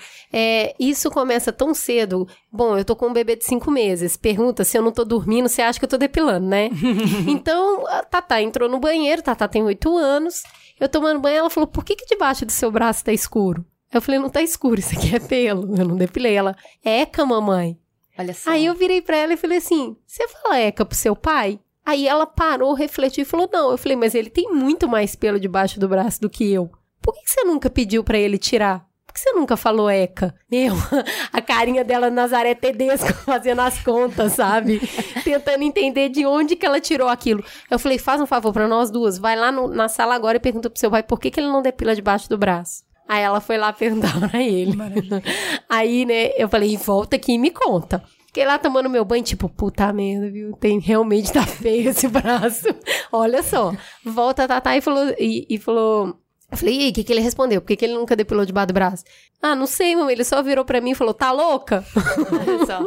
E olha só, a gente chegou numa coisa agora que é, eu ia até falar isso, que bom que você puxou, Jô, do, do machismo e a crise dessas, dessas outras construções, porque acho que o segundo motivo que eu mais recebo em mensagem de mulheres que passaram a se odiar muito e que passaram a se machucar são relações abusivas. Então, assim, você tá lá, mesmo que não venha da infância, você tá lá com 15 anos, e eu passei por uma experiência dessa que potencializou, piorou meu transtorno alimentar, piorou a minha relação comigo mesma, que foi uma relação onde havia uma pessoa que me dizia o tempo inteiro que eu tinha que ser como as outras mulheres. Então, assim, eu pintei, eu mudei de cor o meu cabelo. Eu sou loira, naturalmente. Meu cabelo foi escuro a minha adolescência quase inteira, preto, pintei até de preto, porque tinha uma pessoa me falando que morenas eram mais bonitas. Então, assim, Então vai porque- namorar uma morena, filha da puta. Para de xingar. o saco. Então, e aí essa coisa assim, por que que seu peito não é assim? Eu cheguei a viver uma situação onde eu tava cortando uma foto assim pro Orkut, e tinha, era uma foto onde eu tava com uma prima minha, e essa pessoa apontou a minha prima e falou, por que que você não recorta ela e coloca ela? Então, assim, nesse momento, principalmente na adolescência, onde a gente tá formando a nossa identidade, a gente tá mais do que nunca querendo agradar e se encaixar, né? E a gente tem estudos agora aí falando que é, realmente o cérebro ele vai se formar até os 23, 24 anos e a última parte do cérebro que se forma é a parte de, de tomada de decisão, de você ponderar, Tem gente né? que não forma essa parte, É, sabia? tem gente que não chega nunca. Tá aí, ó, Mas fica a dica. A gente tomar um bombardeio desse, levar um bombardeio desse de que, olha, quem você é não tá bom. Às vezes, assim, ó, até eu gosto de você, mas assim, se você fosse assim, eu gostaria mais. Se isso fosse diferente, eu gostaria mais. E você, nesse momento, não tem ferramentas emocionais e nem neurológicas pra se defender disso, você vai aceitar Não, isso e pior, né? realmente, você eu nem tô vê que isso é uma agressão, né? Por falta Exato. desse estofo. Exatamente. De- Vamos, vamos Por chamar de da- maldade? Por Então. falta de maldade, você nem reconhece Posso a ir sua além? Acho que é por falta de autoestima. Sim. Porque como eu não sou segura de mim e não tenho consciência de quem eu sou, Exato. eu vivo pautada em agradar o outro, eu não faço esse reconhecimento pessoal. Meu caso, por exemplo, foi o alisamento. Eu alisei meu cabelo porque eu reclamava bastante dele, por uma questão, minha mãe não permitia alisar de jeito nenhum. O namorado, que sempre vivia me comparando com as outras pessoas, pagou meu alisamento de cabelo.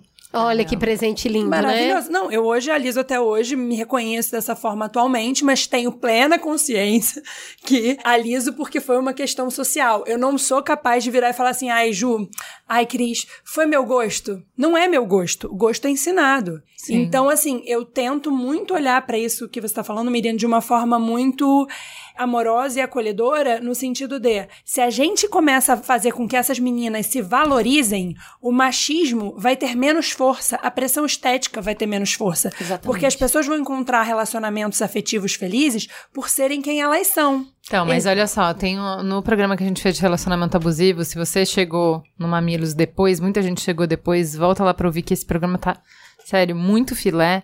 Tem um negócio que a gente, nessa história específica da Miriam, e quando a gente tá falando de meninas, adolescentes, é muito importante que é repertório. Você não tem repertório pra enxergar uma situação de abuso e reconhecer, falar, ah, já entendi o que tá acontecendo aqui. Isso aqui é abuso, entendeu? Então, assim, eu- abuso pode acontecer com qualquer pessoa, em qualquer momento da vida. A gente tem momentos de mais vulnerabilidade, mas ninguém está completamente a salvo. O que te ajuda a ficar mais segura é repertório. Então, por isso que a gente precisa demais ter essas conversas e nomear isso de que não é aceitável num relacionamento que a pessoa queira que você seja outra coisa. Não é aceitável, sob nenhum pretexto. Então, assim, ah, eu gosto muito de você, a gente se dá certo, na, na, na, mas. É aquela velha máxima, né? Tudo que vem antes do mas não importa. Só importa o que vem depois do mas.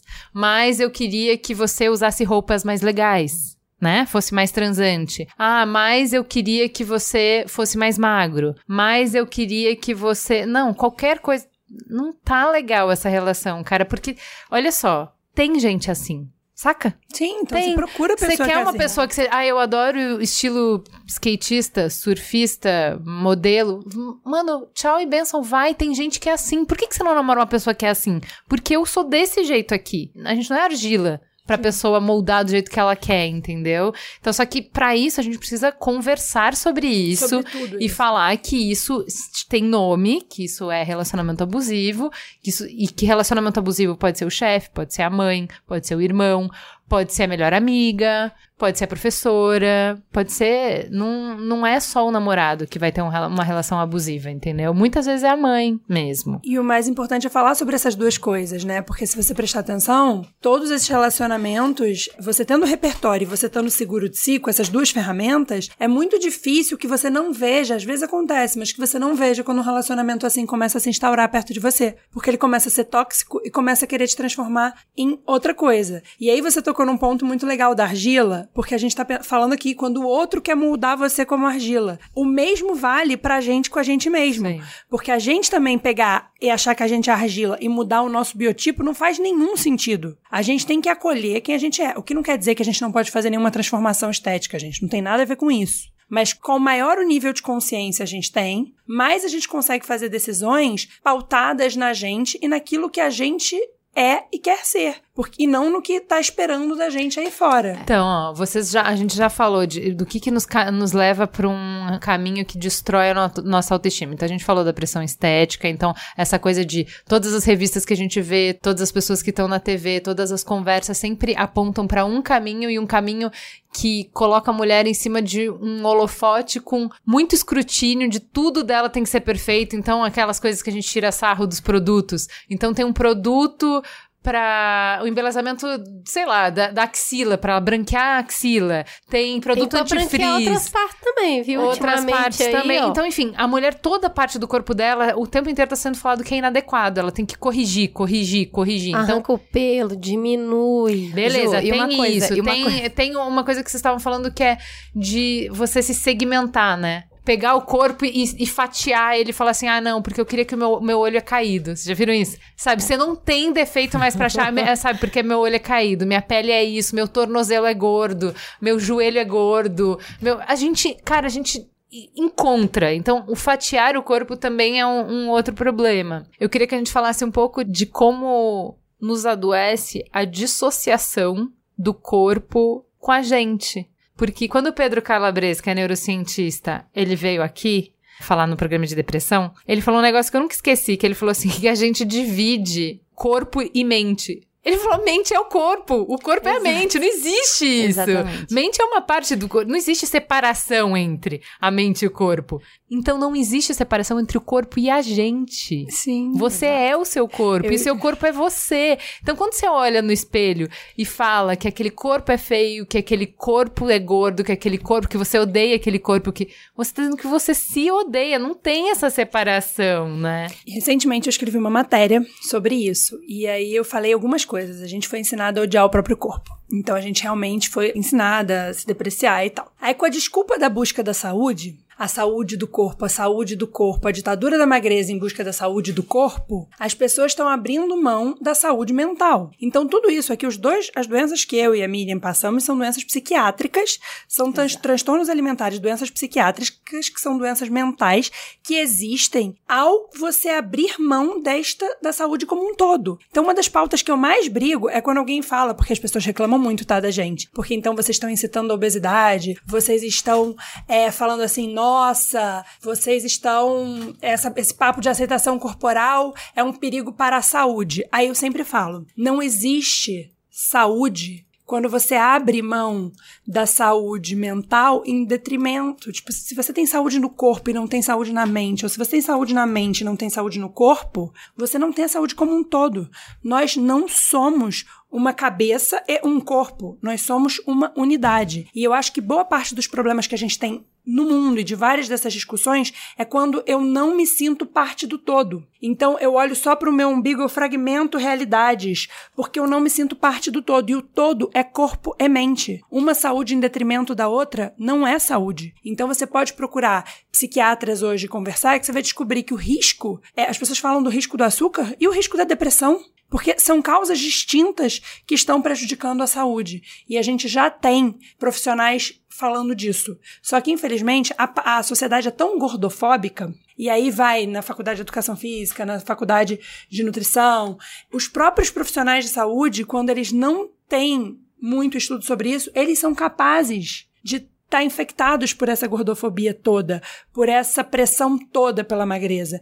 Então, muito me preocupa quando a gente não procura um profissional que está olhando para a sua saúde como um todo. Porque a sua saúde da mente e a saúde do corpo são necessárias. E não existe saúde é, fragmentada. Porque o corpo é um só. E os sintomas, eles se espalham por vários lugares. Então, a minha maior pauta hoje é a saúde mental. Porque é uma falsa ilusão você crer que a magreza é a saúde do corpo. Porque senão você não teria mais da metade das adolescentes do planeta com transtorno alimentar. Tem uma coisa bem interessante, né? Quando a gente fala de dissociação, eu e a Ju, de novo, voltando aqui, falando do curso de Mindfulness, que ele aterriza muito isso. É importante você estar presente com o seu corpo. A partir do momento que você consegue perceber o seu corpo e, e transforma a mente e corpo nessa unidade que ela é, você começa a perceber quando é que você está saciado, quando é que você está com fome. A maior dificuldade, tá, galerinha? Quando você está com sede e quando você está com fome. Muitas vezes você come, na verdade, você tá com sede. Você consegue é, perceber quando você tá com sono. Às vezes a gente come para espantar o sono.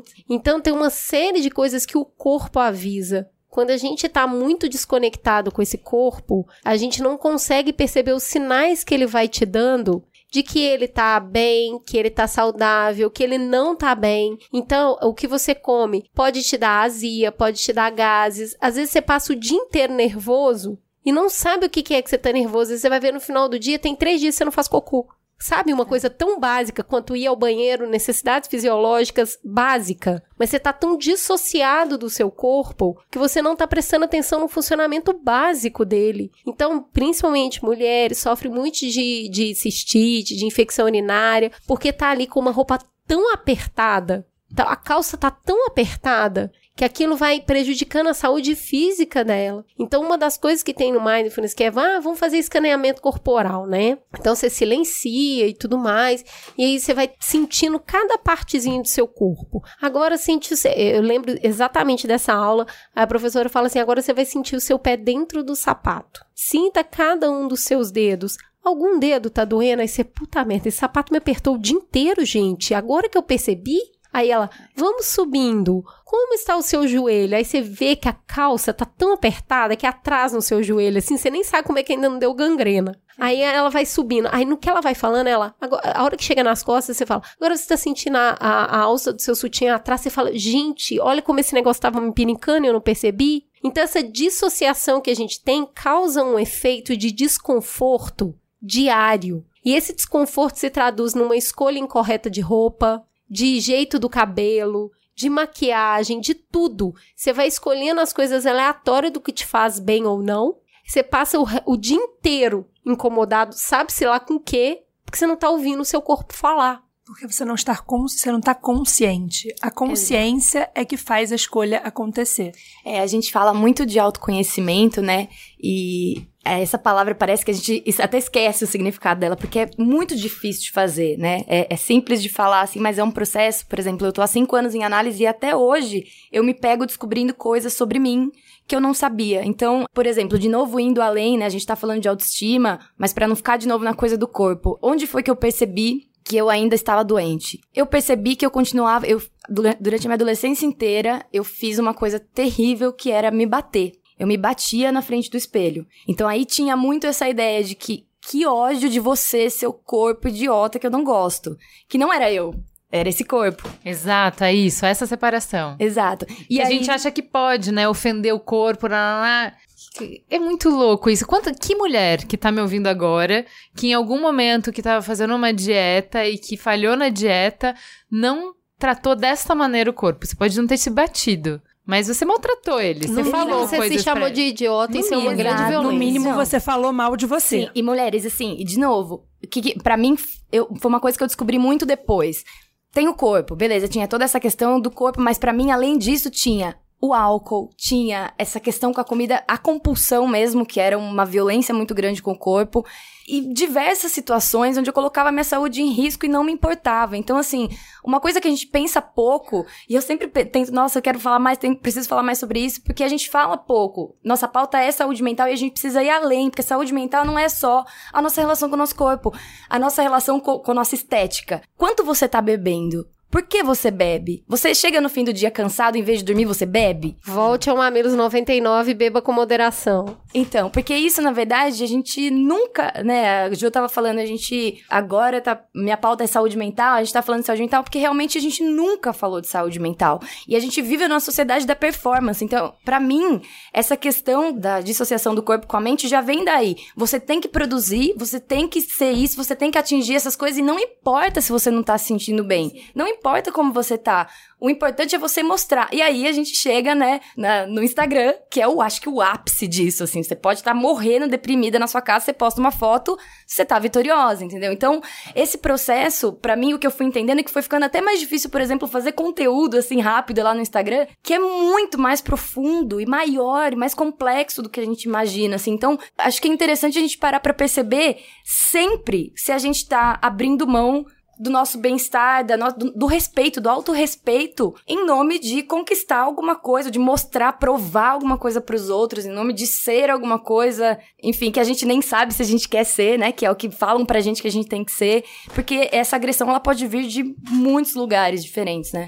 É, e a última coisa que eu queria falar, assim, a gente, a gente falou da dissociação, a gente falou da fragmentação do corpo, a gente falou da pressão estética, e tem uma outra coisa que eu acho foda que é pensar em função do corpo, né? Do propósito. Função não. Propósito, né? Porque já falei aqui no Mamilos, mas o que transformou a minha relação foi a maternidade, porque de repente o meu peito não era para bonito, né? De repente meu peito era pra uma outra coisa, e aí você vê a Cris tá muito nesse momento, né? Você ser capaz de produzir o alimento do seu filho, né? É uma coisa muito louca. E eu pela primeira vez, e é muito maluco isso, eu tive gratidão pelo meu corpo, pelo que ele me proporcionou. E se você pensar tudo que eu já fiz na minha vida, foi porque meu corpo me proporcionou. Se eu tô aqui fazendo mamilos, é porque meu corpo me proporcionou isso. Este corpo que eu não tenho direito de maltratar, entende? Exato. De bater, de chamar de idiota, de chamar de gordo, de este corpo aqui, com essas gordurinhas laterais aqui, com essas costas que também tem iguais às suas,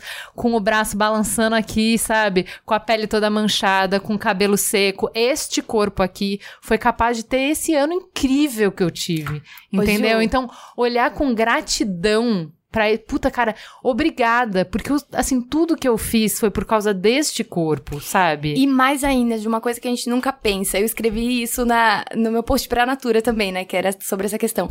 Até a pessoa que a gente ama, que às vezes é, fica mais importante pra gente do que a gente mesma, a gente só consegue sentir o cheiro dessa pessoa, a gente só consegue beijar essa pessoa, abraçar essa pessoa por causa desse corpo.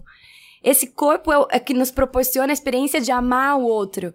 E a gente não pensa nisso. A gente passa por cima de, da gente, né? Passa por cima de tudo em nome de agradar a outra pessoa. Mas que seria uma relação com outra pessoa se nosso corpo não, não pudesse nos proporcionar tudo isso? E tem corpos que não podem, né? E a gente para muito pouco realmente pra pensar sobre isso. É, assim, esse ano eu, eu já pedi desculpa pra mim mesma algumas vezes, né? Eu pedi desculpa pro meu cabelo, porque eu falei, caramba, eu tenho um cabelo lindo e eu nunca assumi esse cabelo porque eu tive o processo do liso perfeito e depois passar pro cacho perfeito. Então eu custei a, ta- a ir pro livre. Do que que é o livre mesmo? É, o cabelo é assim, deixa o cabelo, larga, Deixa o cabelo do mão. mundo, né? Deixa o cabelo no mundo, né, Diane? Deixa livre, deixa o cabelo ser ele, aceita esse cabelo pra sair também do cacho perfeito, que é outra forma de controle. Mas a minha jornada ela foi bem além, né? Então eu tenho um corpo que eu dissociei dele durante muito tempo, então é um corpo que servia para o trabalho.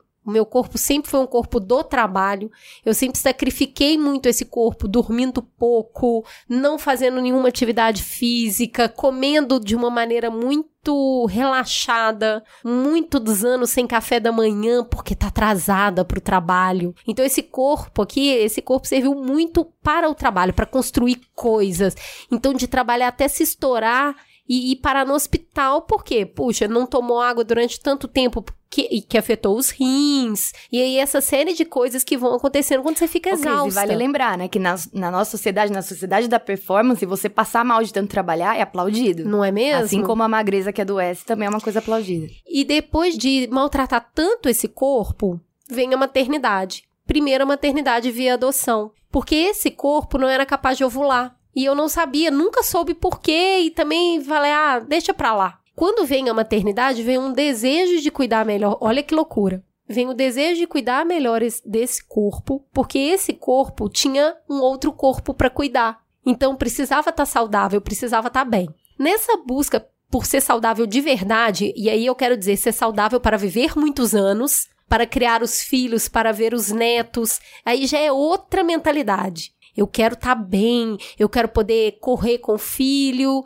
eu quero ter a disposição de brincar com o neto, então vou me cuidar. Nesse processo, aí eu vou realmente me conectar com esse corpo, conhecer esse corpo, entender esse corpo, descubro uma questão de saúde que a vida inteira eu achei que era uma, na verdade era outra. Começo a fazer um tratamento que, na verdade, é de conhecer esse corpo, respeitar esse corpo, fazer um reboot nesse corpo. No meio do tratamento, eu fico grávida. Grávida com 40 anos sem querer. É uma piada pronta. De virar pro marido e falar, nem lembro quando é que a gente fez isso. Não, não tenho ideia de como que isso aconteceu. De chegar no médico chorando e falar, eu tô com câncer. Três exames, falando, filha, você tá grávida. Eu falei, não é possível. Esse corpo não funciona. E eu tava grávida. A partir do momento da aceitação da gravidez, esse corpo vira protagonista. Aquela barriga que você passa uma vida inteira escondendo, com 40 anos você tem orgulho de mostrar. E tava linda, né? Nossa, eu fiquei Tava bem muito demais da linda. conta. Tava muito Nosso linda. pai, eu tava, eu tava num nível Tava que os outros passavam, eu levantava a roupa. Olha minha barriga. e, e o meu corpo se transformou para receber outro corpo. E sentir uma vida dentro de você te dá um senso de responsabilidade, de novo, enorme. Então, cuidado com esse corpo, carinho com esse corpo, ver seu seio se transformar, sua barriga, sua, seu eixo muda. Então, a sua conexão com esse corpo passa a ser absurda, porque tem algo mexendo e vivendo dentro dele. Com 40 anos, eu viro para esse corpo e falo: se você foi capaz disso, a gente também vai ser capaz de parir esse bebê. E eu faço um parto natural, agachada, sem intervenções, com um poder de um monte de mulher em volta de mim, inclusive da Juliana, que ficou lá uma noite inteira segurando a minha mão, sentindo contração de 5 em 5 minutos, num processo de intensa dor, mas de zero sofrimento. É bom dissociar isso. Então, muita dor, mas dói, viu? Ou vou te falar, mas não tem sofrimento. Tem uma ansiedade da vida que tá chegando. E eu vejo o meu corpo se dividir em dois corpos. E nasce o meu bebê. E a partir do momento que ele nasce, eu olho para aquele pedaço de mim andando, eu falo agora eu sou alimento de outra pessoa. E aí, cara, aí eu tive que fazer uma reverência pro meu corpo. Tem cinco meses que eu acordo de duas em duas horas à noite, eu dou de mamar o tempo inteiro, livre demanda.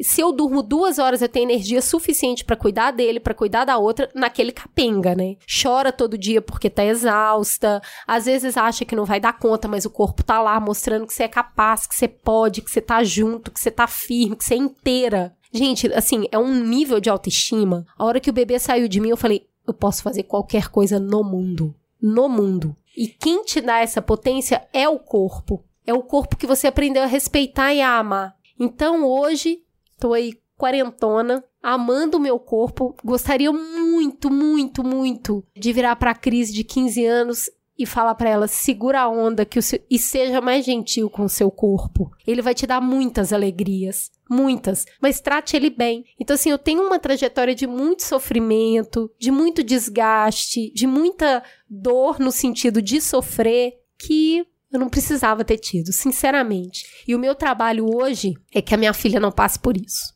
Então, o meu trabalho hoje é que ela se ame desde o momento zero e que ela se respeite desde o momento zero e que ela entenda que ela vive sim na sociedade e que agradar o outro faz parte, porque a gente quer ser incluído, mas que tem um limite. E que o limite é o amor dela mesma por ela mesma. Então, todo dia que eu falo com ela, escova os dentes e toma banho, eu falo: quem se ama se cuida. E é um mantra lá em casa: quem se ama se cuida. Porque ela fez eu me cuidar e o cuidado que eu fiz comigo gerou mais vida, mais amor, mais integração. E a gente tá nessa. É engraçado, a minha função, a minha questão com o corpo foi: eu percebi que eu amo. Eu, eu tive a mesma coisa é, que a Ju, de perceber que eu amo muitas coisas que eu só posso fazer porque esse corpo me levou. E há um tempo atrás, uma amiga me perguntou: Ah, mas é muito lindo tudo que você fala, mas se você pudesse ir numa loja, você não ia trocar sua barriga, seu peito? Se pudesse assim mesmo, se fosse uma coisa que você realmente pudesse, que fosse, não é ir para uma cirurgia, mas se você pudesse transformar e trocar, você não trocaria? E eu falei para ela: Eu sei que é muito difícil acreditar, principalmente por tudo que eu passei comigo mesma. Mas eu não trocaria nada, porque foi esse corpo que me trouxe até aqui com a experiência que eu tenho hoje e que me permitiu tamanha imersão dentro de mim mesma, na terapia e na busca por me conhecer e por ter uma vida mais consciente. E a gente fica muito apegado na estética, e recentemente eu virava sempre pra minha terapeuta e falava: Não, mas porque eu amo meu corpo, eu amo meu corpo. E eu entendi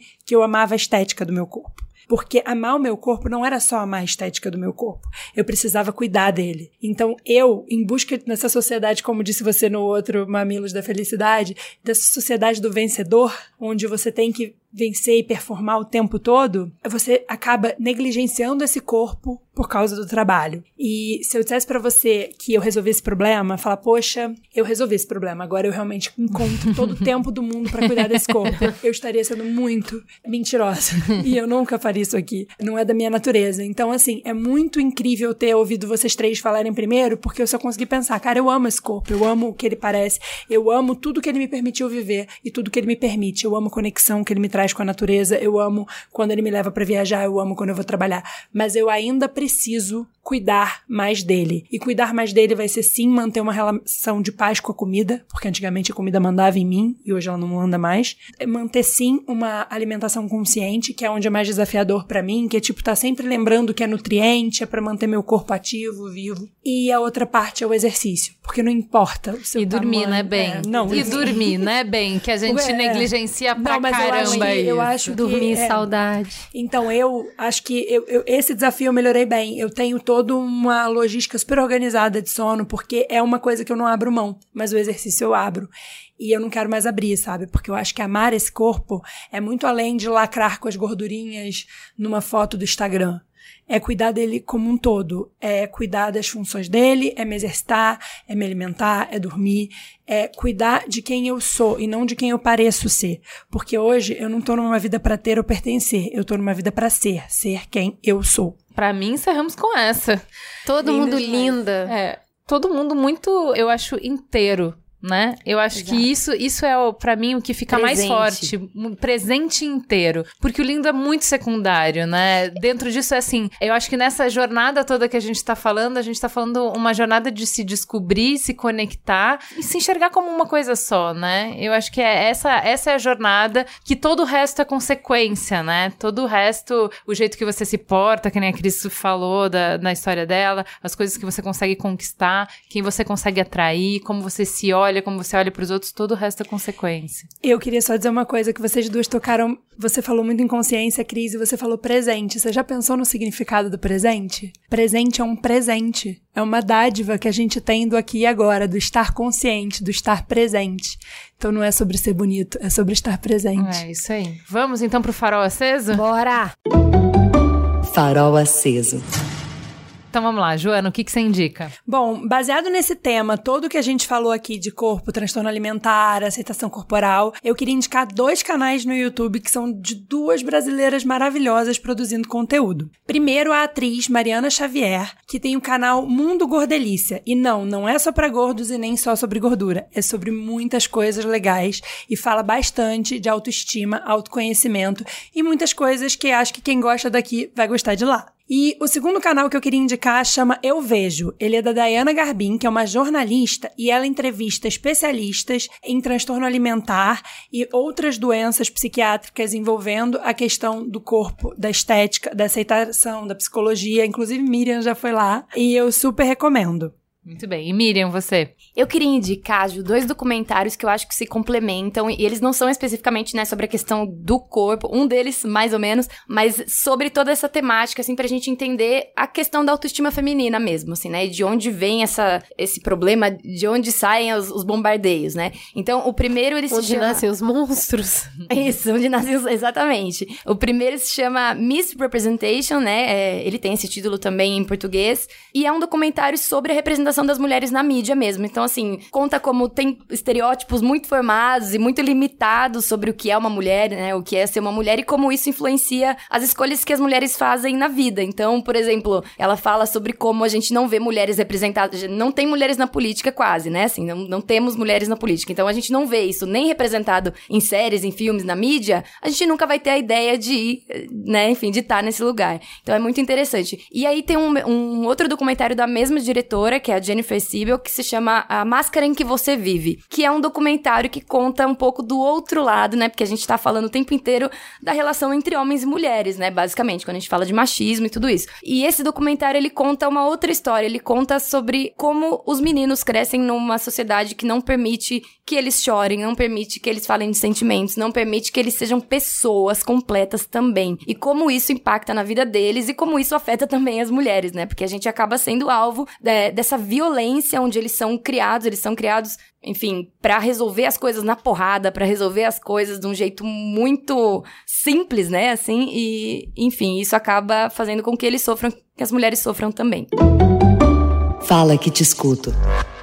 E eu tenho um pequeno merchan. A The Body Shop, rede inglesa de cosméticos naturais, em parceria com a Fundação SOS Mata Atlântica, quer recuperar uma parte do bioma Mata Atlântica dentro da Reserva Ecológica de Guapiuçu, localizada em Cachoeiras do Macucu, na região metropolitana do Rio de Janeiro. A área é uma das prioritárias para a preservação do macaco muriqui, que é uma das espécies mais ameaçadas de extinção. Para viabilizar o projeto, a cada transação realizada nas lojas e no e-commerce da marca entre os dias 5 de novembro e 24 de dezembro, um real será revertido para o SOS Mata Atlântica realizar a restauração florestal. Gente, o convite é comprar um produto cheiroso e ainda ajudar a natureza. Tudo junto num combo só. Bora? E vamos pro beijo para, meu Jesus, eu tenho muito beijo para, muito. No evento da RAPS, eu tenho o Pedro da Verada Política.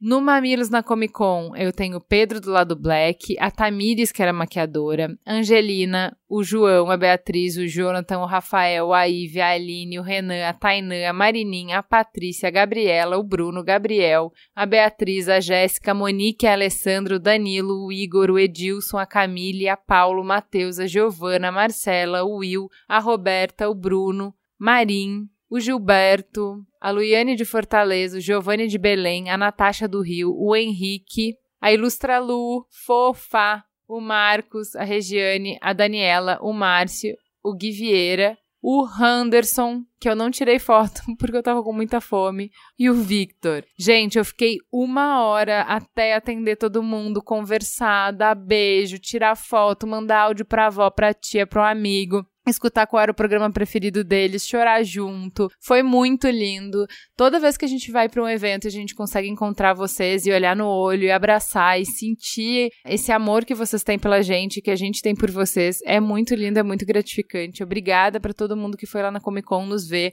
É um evento gigantesco, tinha 495 palcos, mil coisas acontecendo que vocês tenham preferido. Estar lá com a gente é muito especial. No cu do padre, aqui no Grande Potato Valley, ao Largo da Batata, eu encontrei a Suzana, a Isabela e a Verônica, três amigas fofas que vieram me beijar, me abraçar, dizer que elas moravam juntas e escutavam mamilos juntas e discutiam e era muito gostoso, era um lance delas e foi muito legal encontrar com elas junto. Eu tô essa semana na Cielo fazendo um job que não tem nada a ver com mamilos, um job de planejamento. Eu encontrei fofos dois meninos lá, o Bruno Pinta e o Murilo. E dos meninos que eu tirei foto, mas não anotei nome, tô muito gaga, gente, me perdoem. Mas também me deram muito carinho, obrigada. Onde você nos encontrar, a Cris, a Ju, para a gente, pede um beijo, pede uma foto, a gente manda áudio, a gente conversa. Cheguem na gente, somos divas acessíveis, tá bom?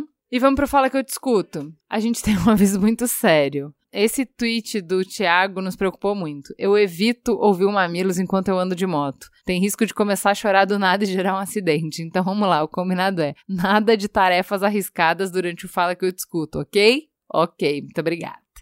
O Paulo Renan explica o significado do Fala que eu discuto. Eu que comparo mamilos à minha missa semanal de amor, vejo no Fala que eu discuto a hora da paz de Cristo. Por um tempinho a gente se desliga do altar, olha para a comunidade e realiza troca de abraços calorosos com pessoas desconhecidas que se reconhecem como irmãos. Gente, muita poesia, né? Não é muito lindo? A gente ainda tá recebendo uma enxurrada de e-mails do programa Eu Não Sou Racista. Muitas histórias de vida, muitas dúvidas, muita conscientização. A gente vai colocar só um exemplo de falas impactantes que continuam chegando pra gente. O Igor falou: Eu tenho 25 anos e trabalho como vendedor em uma loja. Apesar de ser pardo, meu cabelo é crespo, bem crespo, na verdade. Seguindo a moda e minhas referências no Insta como Oga, Lázaro e Túlio Custódio, assumi um cabelo um pouco maior que o de costume do negro raspado no zero. Fiquei durante uns quatro meses cuidando e comprando cremes e tal, passando várias horas na frente do espelho para poder deixar tudo enroladinho antes de trabalhar. Maior job. Mas eis que um dia fui chamado no RH da loja. Gelei, imaginei mil coisas e tal. Para minha surpresa, a questão era única e exclusivamente meu cabelo. Nada além. Não tinha questão de desempenho, performance, nada do tipo. Ela só sentou e disse que a mudança no meu perfil estaria causando incômodo a certas pessoas. Engoli seco e perguntei só uma coisa: o meu cabelo ou aparência reduziu minha capacidade de venda ou meu poder de persuasão? Porque até onde eu percebi, vendia ainda mais esse mês que o anterior. A minha capacidade técnica de apresentar ao cliente o produto diminuiu por conta disso? Ou o meu comprometimento reduziu? Mas ela falou o que mais me machucou nesse processo. A questão não é essa, é uma questão de padrão. Quando ela me disse isso, ficou nítido que a questão era racial. Quando estiquei meu pescoço para olhar dentro da loja, percebi que a maioria são de brancos nas posições mais influentes, e da minha função para baixo, uma concentração maior de pessoas com a pele escura. Percebi que as brincadeiras do dia a dia são uma forma indireta de insulto, que o fato de ser branco e morador em um bairro considerado melhor faz com que as pessoas tentem te humilhar por conta da sua origem, e que por mais que você seja bem instruído, estudado e tenha uma capacidade cognitiva superior a outras pessoas, o fato de sua pele ser mais escura ou seu cabelo mais crespo vai gritar antes de qualquer outra coisa. E perante aos outros, isso te define como um ser inferior, como se existisse nós e eles, separados por uma ponte de 300 anos de escravidão e milhares de anos de preconceito. Beijos, amo vocês. É muito legal quando é, os ouvintes escrevem falando como diferentes tipos de programa impactam a vida. Esse é o caso do Pedro Cunha. É muito legal ver a nossa trajetória através dos olhos de vocês. Ele disse: a todas e todos vocês que fazem com que o Mamilos aconteça, muito obrigada. Vocês estiveram comigo esse ano. É muito difícil escolher qual seria meu episódio preferido do ano. Chorei com os episódios sobre suicídio na adolescência, gordofobia, masculinidade e sentimentos. Poderia escrever um livro sobre qualquer um desses três, e o tanto que me bateram. Por ser homem, por ser gordo, por trabalhar com adolescente, por ter perdido um aluno por suicídio esse ano. Tanto o episódio do funk quanto da crise habitacional me abriram a cabeça e me colocaram perspectivas e vieses incríveis. Fiquei muito magoado por brigar mentalmente com a Ju no episódio de Escola Sem Partido. Eu trabalho na educação, eu tenho uma opinião. Como é que essa mulher que eu tanto admiro não concorda comigo? Os episódios sobre o paradoxo da tolerância e todas as cores do arco-íris foram levados por mim para a sala de aula. E que debates bonitos nós tivemos. Essa tal felicidade me fez sorrir no momento do ano em que talvez eu não achasse que era possível, como também os programas sobre inteligência emocional e o lindo programa sobre o Nordeste, que me iluminou aqui no coração do Rio Grande do Sul. O programa sobre racismo foi para variar um soco no estômago, e aquela fala final da Cris, nossa, Cris, bem-vinda de volta. Que fala contundente e urgente. Foi ouvindo essa fala específica que eu me dei conta do vazio que você deixou em boa parte do ano. Você é necessária, querida. E sabe por que eu não me dei conta dessa falta monstra que você fazia? Por causa da Ju. Que mulher! Quando a Cris teve que deixar o Mamilos para cuidar do Amos e o Merigo teve que se afastar do Braincast por motivos profissionais, eu fui acompanhando semana após semana a Juliana tocando os dois programas, sempre para cima, sempre bem, sempre positiva. É gente naquelas, né? Chorando loucamente. Eu só ficava pensando, se eu não dou conta de escutar os podcasts, como é que essa mulher dá conta de fazer os dois? Foi por causa desse brilhantismo incrível da Ju que eu não senti falta da Cris. Até ela voltar me estapeando a cara no episódio de racismo, claro. Enfim, só queria agradecer pelo ano maravilhoso. Vocês não me conhecem, mas andam sempre junto comigo. É tanto que eu falo de vocês que já sinto que são amigas e amigos próximos. Sou padrinho desde o final do ano passado e digo para todo mundo que é o dinheiro mais bem gasto do meu mês Enfim, um Feliz Natal para todos e todas envolvidos no Mamilos e votos de um 2019 cheio de realizações. E metas de apoio batidos, é claro. Mais uma vez, de coração, muito obrigada por estarem comigo. Gente, meu Deus, melhores ouvintes. O que, que eu faço? Não tem como. Eu fico até constrangida de ler esses e-mails, né? Maravilhoso. Obrigada. A Karine Suder resolveu falar logo dos dois últimos programas. Eu só queria que vocês soubessem o quanto o programa 173 impactou e continua impactando o meu dia a dia. As mensagens lidas ao final do último programa sobre o referido episódio me emocionaram e geraram ainda mais reflexões e questionamentos, em especial o e-mail indignado do Leonel. Chorei muito ao ouvir suas palavras e imaginar o tamanho e idade, centenário acredito, da dor que ele carrega.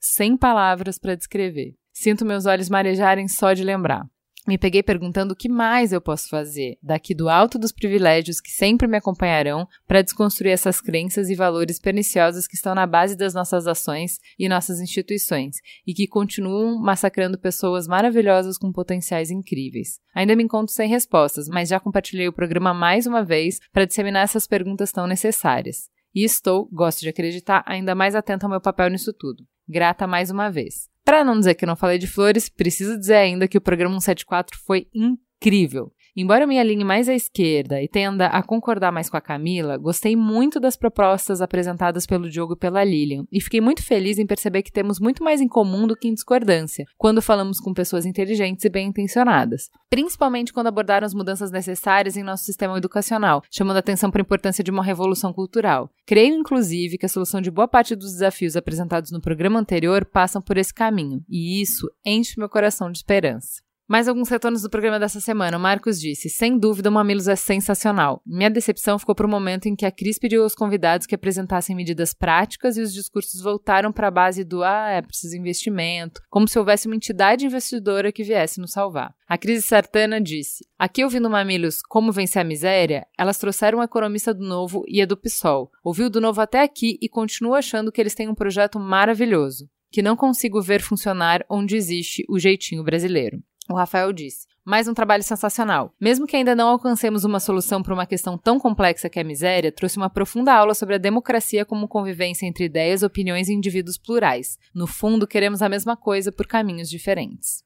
A arroba formada e frustrada falou: Não tô conseguindo ouvir o Mamilos dessa semana porque simplesmente não consigo acessar o raciocínio lógico do cara do Partido Novo. Mas vamos na fé, quando eu tiver bem zen, vai acontecer. A Carolina Seron disse: incrível essa iniciativa de forçar o encontro desses e conseguir mostrar que as convergências existem e é nisso que temos que focar para andar para frente como nação. Mas quando ouvimos um veja bem, é porque vem logo uma gambiarra excludente em seguida. Adriana Ribeiro disse: Eu tô no chão com esse episódio. Um show de civilidade, bom senso, diálogo aberto coerente. Uma verdadeira aula de como caminhar juntos para o bem comum. Amores, muito obrigada por todos os retornos. A gente tá lendo um monte de coisa. Semana que vem a gente volta com um episódio delicinha de Natal. Vocês não perdem por esperar. Um beijo das tias.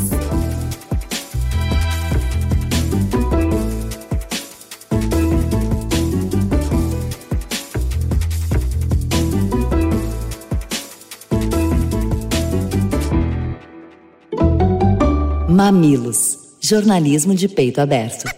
O Mamilos é feito por uma equipe maravilhosa. Na produção, Maíra Teixeira. Na pauta, Jaqueline Costa e muitos pauteiros voluntários. Vídeo e fotos, Jéssica Modono. Publicação, Pedro Estraza. E a capa, o artista incrível, maravilhoso, lindo e cheiroso, Zé Cabral.